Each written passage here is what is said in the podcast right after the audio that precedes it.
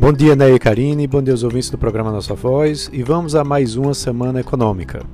Após mais uma semana com a Bolsa Brasileira subindo consideravelmente e o dólar é, enfraquecendo, a gente tem uma semana que vai anunciando o final de março, né, com a Ucrânia ainda em guerra, né, com a invasão da Rússia e poucos avanços nessas negociações de um cessar-fogo.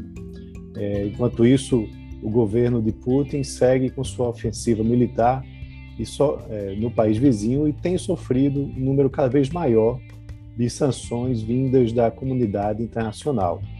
Os preços dos, das commodities, mais uma vez, prometem influenciar a dinâmica do mercado essa semana, sobretudo e principalmente o petróleo. Mas os próximos dias também vão ser marcados por uma série de indicadores econômicos importantes. A gente vai ter os dados do CAGED divulgados na terça-feira, às 9h30, se não houver nenhum atraso. A taxa de desemprego é, medida pela PNAD contínua sai na quinta-feira, é, divulgada pelo DGE, e a previsão é que você continue aí na casa dos 11%. Lá nos Estados Unidos, na sexta-feira, a gente tem os dados do payroll, né, que justamente reflete a criação de vagas e a taxa de desemprego para o mês de março. É, lá deve ter um, mercado de trabalho é, continuamente aquecido, deve ser divulgado, é, que vai pressionar né, para que a política monetária do Fed continue sendo mais forte. É, há um consenso para que a taxa de desemprego se mantenha, é, na realidade, ela se reduza de 3,8% para 3,7%. Antes do payroll, também a gente, terá, a gente é, vai ter a divulgação do relatório JOLTS de vagas de trabalho em aberto lá nos Estados Unidos, que sai na terça-feira. Aqui, de volta no Brasil, além dos dados do mercado de trabalho, a gente vai ter também a produção industrial de fevereiro.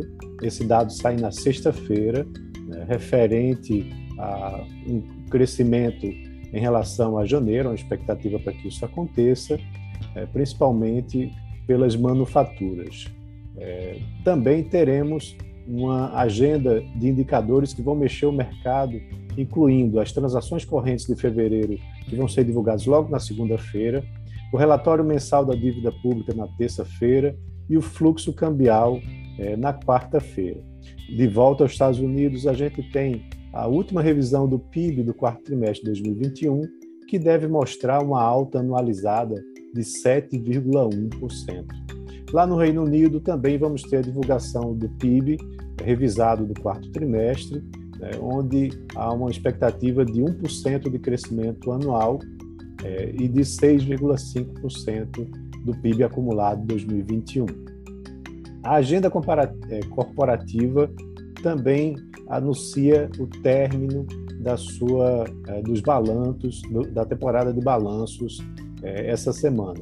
A gente tem na segunda-feira, eh, uma assembleia da BRF, uma assembleia eh, ordinária, eh, que tem como tema justamente uma chapa apresentada pela Marfrig né, para a eleição do Conselho. Na terça-feira, a Anima também tem uma assembleia extraordinária que vai discutir sobre a assembleia, sobre a aliança estratégica com a DNA. Também tem assembleias da TIM, da IRB Brasil, Marco Polo, Porto Seguro. E na sexta-feira, bastante importante, a Eletrobras vai fazer uma reunião pública com analistas e investidores. É, e um dia antes, a Suzano vai ter o seu Investor Day. Na agenda de resultados trimestrais, os destaques são para na segunda para Anima, na terça Bradespar, Semig, Cesp, Oi, Rede Dó, e na quarta, IMC, Cruzeiro do Sul e Horizon. Então é isso. Uma boa semana a todos e um grande abraço.